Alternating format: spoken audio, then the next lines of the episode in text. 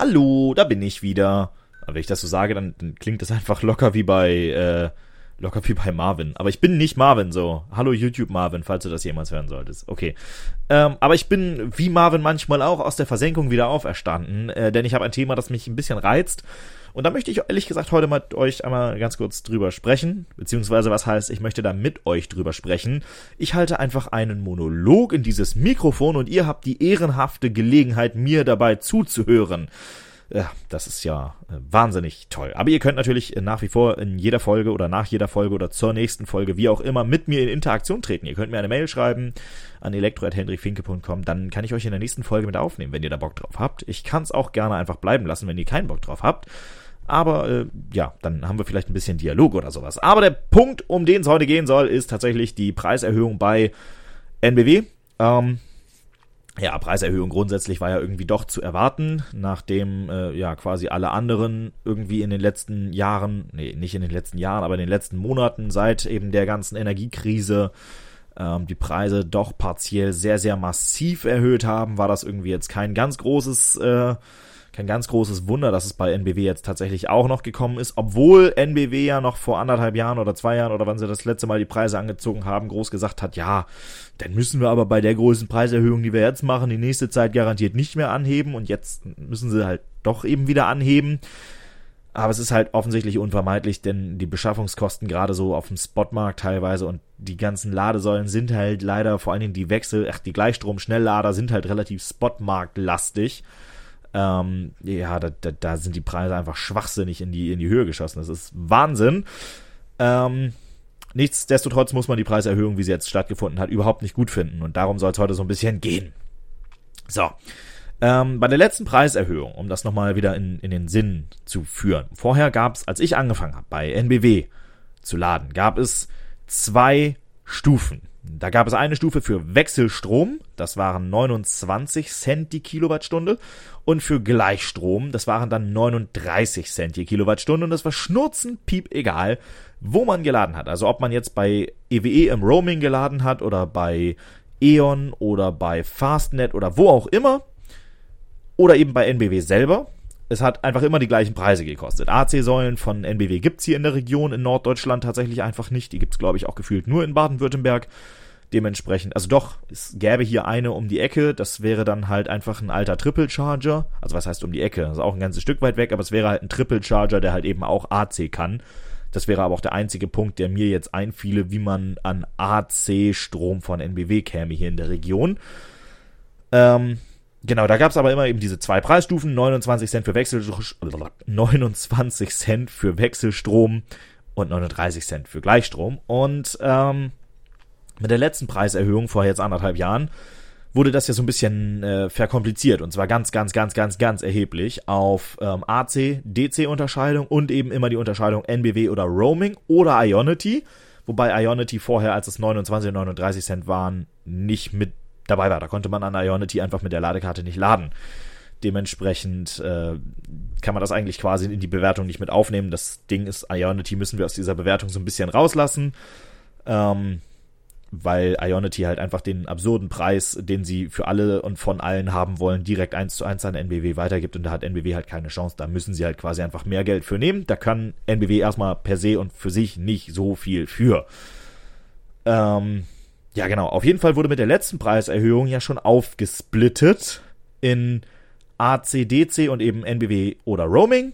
Und dann waren es ja, äh, je nachdem in welcher Stufe man war, also ob man Vielfahrer war, ob man ADAC-Mitglied war oder ob man ähm, ja kein, keine Monthly Subscription oder sowas in der Form hatte oder ADAC-Mitglied war oder sowas, waren es ja dann auch noch wieder verschiedene Preise. Ich als ADAC-Mitglied habe, glaube ich, 39 30 Cent für Wechselstrom NBW und 42 Cent für Wechselstrom Roaming und 49 Cent für Wechselstrom, äh, für Gleichstrom NBW und 52 Cent für Gleichstrom Roaming bezahlt. Und halt 79 Cent für Ionity. Das hat sich auch nicht geändert. So, und jetzt hat man das wieder zusammengefasst. Das heißt, es gibt jetzt nicht mehr vier Kategorien, wenn man Ionity außen vor lässt, sondern Es gibt wieder nur noch zwei, aber nicht die zwei sinnvollen, die es in der Vergangenheit halt schon mal gab, nämlich Wechselstrom und Gleichstrom, sondern jetzt gibt es die Klassen NBW oder Roaming. Das heißt, ich bezahle immer den gleichen Preis, den gleichen Arbeitspreis je Kilowattstunde, entweder bei NBW oder eben beim Roaming-Anbieter. Wenn ich bei NBW lade, dann bezahle ich künftig pro Kilowattstunde 51 Cent. Und zwar unabhängig dessen, ob es Gleichstrom oder Wechselstrom ist. Und wenn ich künftig im Roaming lade, dann bezahle ich künftig 60 Cent. Und zwar völlig unabhängig dessen, ob das Gleichstrom oder Wechselstrom ist. Was absurd ist, was völlig absurd ist. Was bleibt, ist der Preis bei Ionity. 79 Cent die Kilowattstunde ist relativ teuer, müssen wir uns nicht weiter darüber unterhalten. Aber der Punkt ist einfach, das ist total absurd, diese Preise zusammenzufassen. Also, wenn wir, die, wenn wir die Säule mal so ein bisschen vergleichen, die, die ganze Preisaufteilung ist ja irgendwie überhaupt nicht logisch. Wenn wir die beiden Säulen mal vergleichen, so, führen wir uns mal so eine Wechselstrom Ladesäule vors innere Auge. So, ich sehe die häufiger, so auf Berufs- und Betriebswegen, wie auch immer. Äh, was findet man denn da drinnen? Da drinnen braucht man einen kleinen Controller, der mit dem Auto die ganze Kommunikation aushandelt und nach dem Ladevorgang den äh, und beziehungsweise auch vor dem Ladevorgang einmal den Zähler überprüft und äh, die ganze Kommunikation mit dem, mit dem Betreiber der Ladesäule und eben mit dem Auto übernimmt. So, das kann irgendein günstiger Controller sein. Das könnte man mit einem Arduino machen. Sagen wir mal, wir haben ein bisschen mehr Requirement an dieses Ding, weil man einfach irgendwie ein bisschen mehr Interface noch machen möchte. Dementsprechend sagen wir mal, wir nehmen sowas in der Größenordnung Raspberry Pi. Da könnte man aber für 40, 50 Euro sicherlich was Gutes finden an Hardware, was man da drin einbauen kann, was diesen Job einwandfrei verrichtet. So. Dann hatten wir gerade schon, den Zähler braucht man auch noch. Das heißt, das ist noch so eine zusätzliche Komponente, die braucht man aber ja in jedem Fall. Das heißt, wir brauchen einen Zähler. Der muss in Deutschland natürlich geeicht sein. Drei Phasen muss er können, weil wir wollen ja drei Phasen Wechselstrom beziehungsweise dann eben Drehstrom verkaufen. Das heißt, wir wären dann in so einer Größenordnung von äh, ja, 100 Euro, sagen wir jetzt einfach mal pauschal für das Teil. Äh, was brauchen wir noch? Ein Schütz, dass man äh, an- und ausschalten kann, quasi das Ganze. Und äh, ein bisschen Verkabelung. Fürs Schützen nehmen wir nochmal 50 Euro und äh, für die Verkabelung nochmal 100 Euro. Dann brauchen wir nochmal eine zusätzliche, ähm, ein bisschen Gehäuse und so weiter. Kladderadatsch und zugebaut. Es muss ja auch irgendwie alles dicht sein. Äh, sagen wir mal so Materialkosten in der Größenordnung 300, sagen wir mal 400 Euro. 400 Euro kosten die Rohmaterialien, die muss man dann zu so einer Säule zusammenspaxen.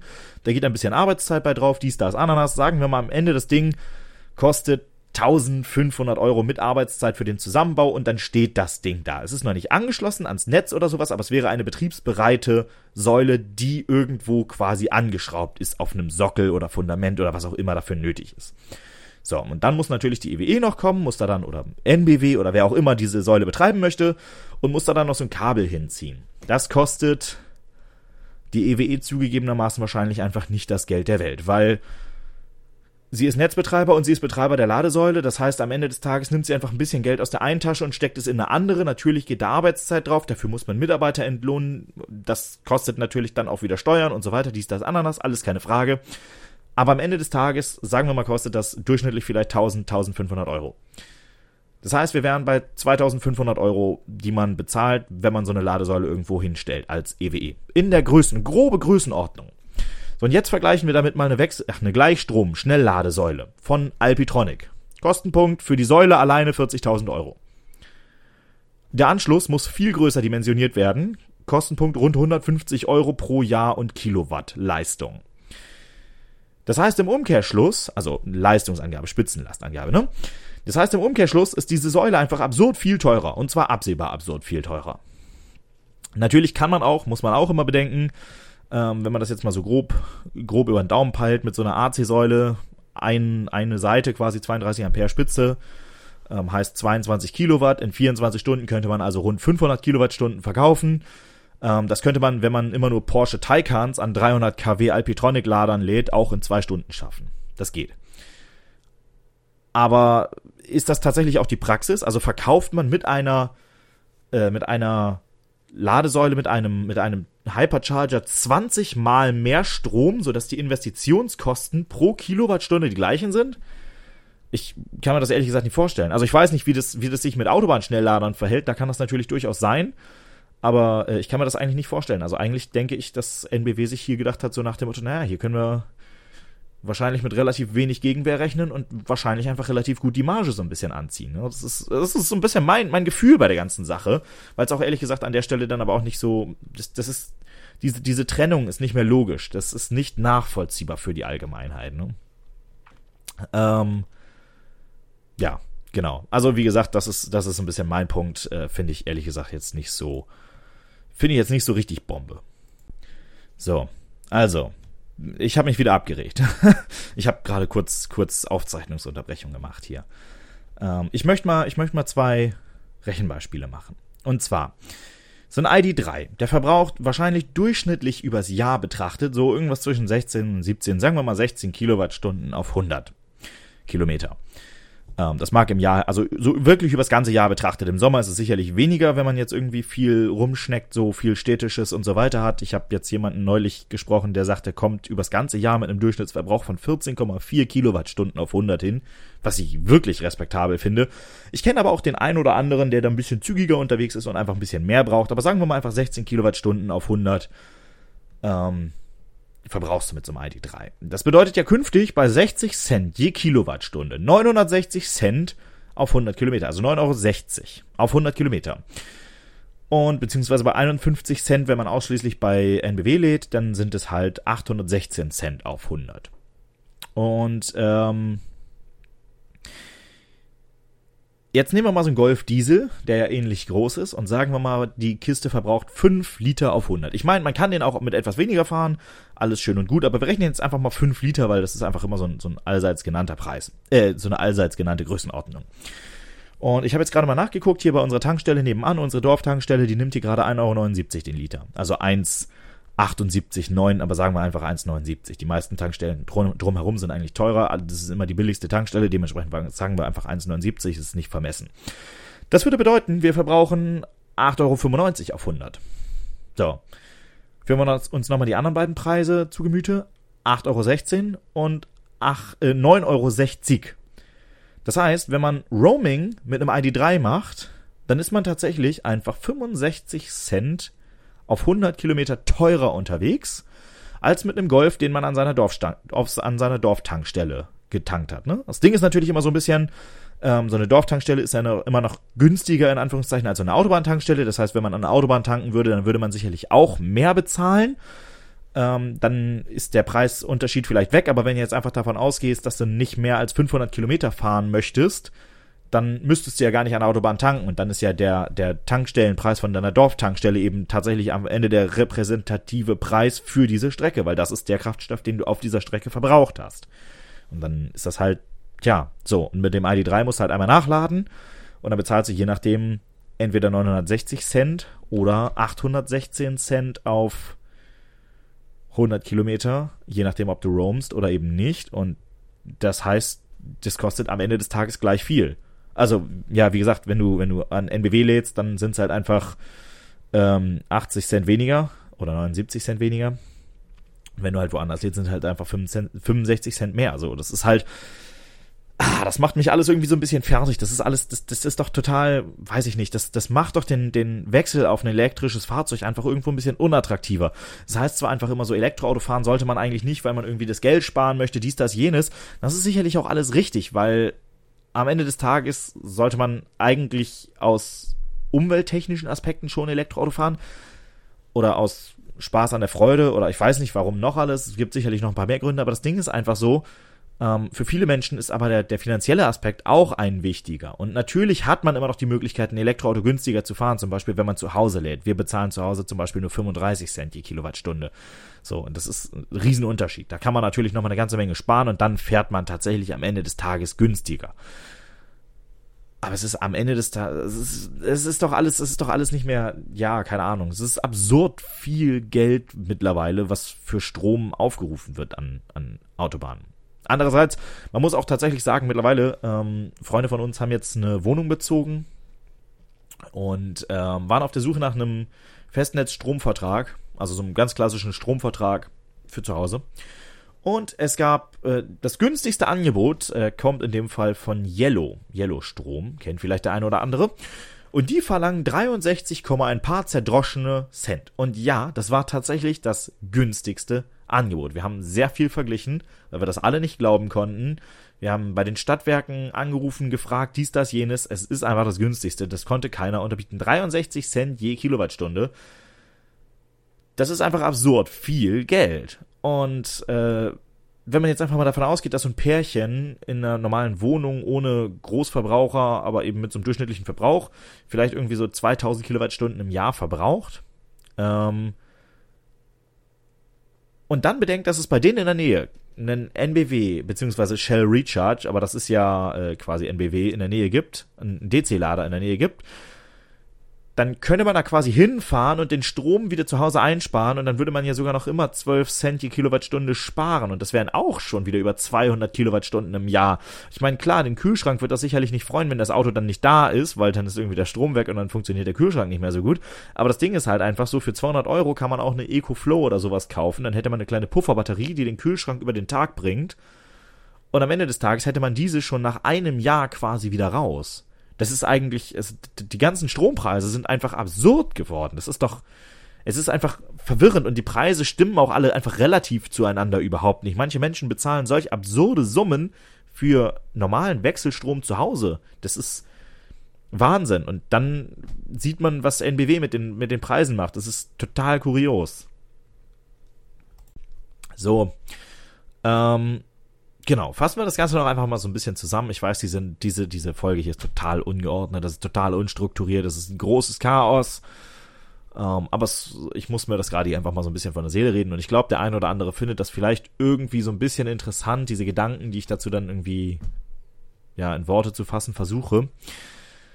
Und meine Zusammenfassung ist tatsächlich ein, so, einfach so ein bisschen so, Leute, so funktioniert Elektromobilität einfach nicht mehr. Das, macht die Elektromobilität verdammt nochmal unattraktiv, was hier gerade passiert. Nicht, weil der Preis zu hoch ist. Der Preis ist halt auf dem gleichen Level wie eine Dorftankstelle. Das ist nicht unfair, finde ich. Man bekommt ja auch quasi am Ende des Tages die gleiche Leistung. Man fährt von A nach B. Man kommt trockenen Hauptes zu einem Ziel. So. Und dann ist es auch total okay, dass es quasi das gleiche kostet. Der einzige Punkt oder der Punkt, der mich wirklich ankotzt, ist, dass es total undurchsichtig ist. Wir haben ja zum Beispiel neben der NBW-Karte noch eine zweite, die wir bisher einfach immer sehr stiefmütterlich, auf Deutsch gesagt quasi gar nicht verwendet haben, nämlich die von Ellie. Die war nämlich bei unserer Wallbox dabei und dann habe ich mal so ein bisschen geguckt und wenn man die nämlich einfach nur aktiviert, dann hat man einfach eine VW-Ladekarte, eine Ellie-Ladekarte. Und da bezahlt man 30 Cent für das Starten eines Ladevorgangs und 55 Cent je Kilowattstunde für eine Wechselstromladung. Und das ist jetzt wieder so interessant. Das heißt, wir sparen bei einem Anbieter, der nicht NBW ist, 5 Cent je Kilowattstunde für Wechselstrom, müssen aber 30 Cent Startgebühr bezahlen. Das bedeutet 30 Cent durch 5 Cent. Das heißt, das günstigste ist, wenn wir mehr als 6 Cent, äh, als mehr, das heißt, das günstigste ist, wenn wir mehr als 6 Kilowattstunden laden, diese Karte zu verwenden. Unter 6 Kilowattstunden lohnt sich weiterhin die NBW-Karte. Bei genau 6 Kilowattstunden kommt bei beiden genau das gleiche raus. Äh, aber das ist am Ende des Tages, wem will man das vermitteln? Also ich stelle mir dann immer so vor, dass ich das meinem Opa quasi erklären müsste, so nach dem Motto, ja, welche Ladekarte wann verwenden? Hm, witzig. Also am Ende des Tages ist es eigentlich keine komplizierte Rechnung, aber beim Verbrenner fährt man halt einfach an die Ladesäule, äh, an die Ladesäule, an die Tankstelle dran und ja, man beißt eventuell halt in einen sehr sauren Apfel. Aber es steht halt ein klarer Preis an der Säule und man weiß halt, wenn ich zur anderen Tankstelle fahre, wenn ich nicht zu Aral fahre, wenn ich nicht zu Shell fahre, sondern zur Dorftankstelle um die Ecke, die am besten eine freie Tankstelle ist, dann kann ich da noch mal ein bisschen was sparen. Ähm, das hat man bei Ladesäulen halt einfach nicht. Da muss man halt einfach wissen, wer betreibt diese Ladesäule und wie viel will ich gerade laden und welche Ladekarte ist dann die billigste. Und das ist halt Schwachsinn. Also so kann man, das kann man doch nicht vermitteln. Wie gesagt, mir als jemand, der das, der, der zu Hause laden kann, ist es total egal auf Deutsch gesagt. Mich betrifft das ganze Problem nicht. Aber das, also nicht im, im relevanten Ausmaß, zumindest nicht Wechselstrom ich lade zwischendurch mal schnell, wenn ich irgendwo unterwegs auf der Autobahn bin und irgendwo hin will, aber das ist, das ist doch alles am Ende, das ist doch scheiße. Es ist total unübersichtlich. Das ergibt so keinen Sinn. So. Ja, äh, das wollte ich zu diesem ganzen Thema hier heute mit NBW gesagt haben. Ich weiß nicht, ob diese Nachricht, ob diese, diese Nachricht, genau, ob diese Sprachnachricht, ob diese Podcast-Folge überhaupt so strukturiert ist, dass man sich die überhaupt geben kann. Aber es ist, ich musste mir das gerade einfach mal von der Rede, von der, von der Rede seelen, genau, von der Seele reden und ähm, ich hoffe, der ein oder andere hat jetzt hier was draus gewonnen, vielleicht ein bisschen Erkenntnisgewinn. Ähm, ja, ich habe vor einigen Wochen und ich kündige immer wieder an, dass ich immer noch ein Projekt hier am Laufen habe, ähm, über das es dann eine Folge geben wird und ähm, ich habe mich entschieden, diesen Teaser nicht so weiter fortzusetzen, wie ich ihn bisher immer angeteased habe. Ich habe ja bisher immer gesagt, es gibt ein Projekt, was hier noch am Laufen ist und ich verrate euch noch nicht, was es ist. Das Projekt ist immer noch nicht fertig und die Folge ist auch immer noch nicht fertig, aber ich bin mir mittlerweile sicher, dass dieses Projekt fertig werden wird, denn ein Teil ist fertig und der andere Teil liegt immerhin fertig in Einzelteilen da und muss nur noch aufgebaut werden. Und zwar sind es zwei Projekte, die quasi am Ende des Tages entweder zwei oder eine Folge ergeben werden. Das weiß ich noch nicht so genau. Teil eins. Ähm, wir haben auch hier bei meinen Eltern jetzt äh, Wallbox installiert mit Lastmanagement und so weiter und so fort. Ähm, genau, die sind auch bereits in Betrieb. Aktuell natürlich ausschließlich mit Netzstrom. Ah, jetzt habe ich gespoilert, was das andere ist. Haha. Ähm, Genau, die funktionieren auch einwandfrei und so weiter. Welche das sind, wieso die das sind und was das Ganze gekostet hat und so weiter und so fort, da sprechen wir irgendwann anders mal drüber. Aber der zweite Punkt ist, der hier eben passieren wird, dass hier oben ein bisschen Photovoltaik aufs Dach kommt, um den Eigenstromanteil ein bisschen zu erhöhen und dann ähm, so ein bisschen intelligent das ganze Ladeverhalten und so weiter zu managen. Denn da kann man natürlich ein bisschen Geld mit sparen. Man muss ja unter Umständen, wenn man zu Hause gerade ist zum Beispiel, nicht immer mit 16 Ampere pro Phase laden. Ähm, also man muss ja, man, man möchte natürlich, wenn man sowieso übers Netz lädt, macht es finanziell keinen Unterschied. Aber wenn man einen Eigenstromanteil hat, und wir sprechen hier allerdings nur von einem größeren Balkonkraftwerk, also 600 Watt, ähm, dann hat man ja theoretisch 2,5 Ampere vom eigenen Dach und dann muss man halt eventuell weniger zukaufen. Und wenn man dann natürlich einfach den Ladestrom insgesamt senkt, dann äh, steigt natürlich der Eigenstromanteil und so weiter. Und diese ganzen Gedankenspiele dazu, da habe ich ein bisschen Gehirnschmalz reingesteckt. Und äh, das Ziel ist tatsächlich auch, dass das Ganze so ein bisschen intelligent gelöst wird, dass man einen möglichst hohen Eigenverbrauch bei den bei dem Balkonkraftwerk hat, weil wenn man den Strom einspeist, dann verschenkt man ihn ja effektiv und das wollen wir natürlich nicht. Und ähm, genau, da, da haben wir nochmal so ein bisschen ein kleines Projekt hier am Laufen. Photovoltaik kommt hier aufs Dach, ist noch nicht drauf. Ähm, aktuell ist das Wetter auch nicht so richtig attraktiv, sowas aufzubauen, aber Material haben wir mittlerweile immerhin zusammen und dementsprechend wird das das zweite große Projekt. Und ob das dann am Ende ein oder zwei Folgen sind, das weiß ich noch nicht, aber ihr wisst immerhin schon mal, was euch hier erwartet. Das heißt, wenn ihr diese Folge irgendwann hören wollt, dann wäre jetzt der richtige Zeitpunkt, den Abonnieren-Button hier zu suchen, egal ob ihr mich bei Spotify, Google Podcasts, Apple Podcasts oder wo auch immer hört. Ähm, gerne einfach abonnieren und äh, dann bekommt ihr irgendwann mit, wie ich das gelöst habe hier mit den Wallboxen, ähm, mit dem Lastmanagement und so weiter und so fort. Und ich würde sagen, vielen Dank für eure Aufmerksamkeit und ähm, ja, ich bin froh, dass ich diese Folge irgendwie aufgenommen habe, dieses, dieses Aufnahmesetup hier heute. Das ist einfach ein völlig anderes als sonst. Ich nehme mit Windows auf. Kann das mal irgendwer hier, kann das mal irgendwer ganz kurz festhalten? Das ist, ich bin total verwirrt. Allein dieser Rekorder ist total, total kurios. So. Egal. Bis dahin wünsche ich euch alles Gute. Ciao.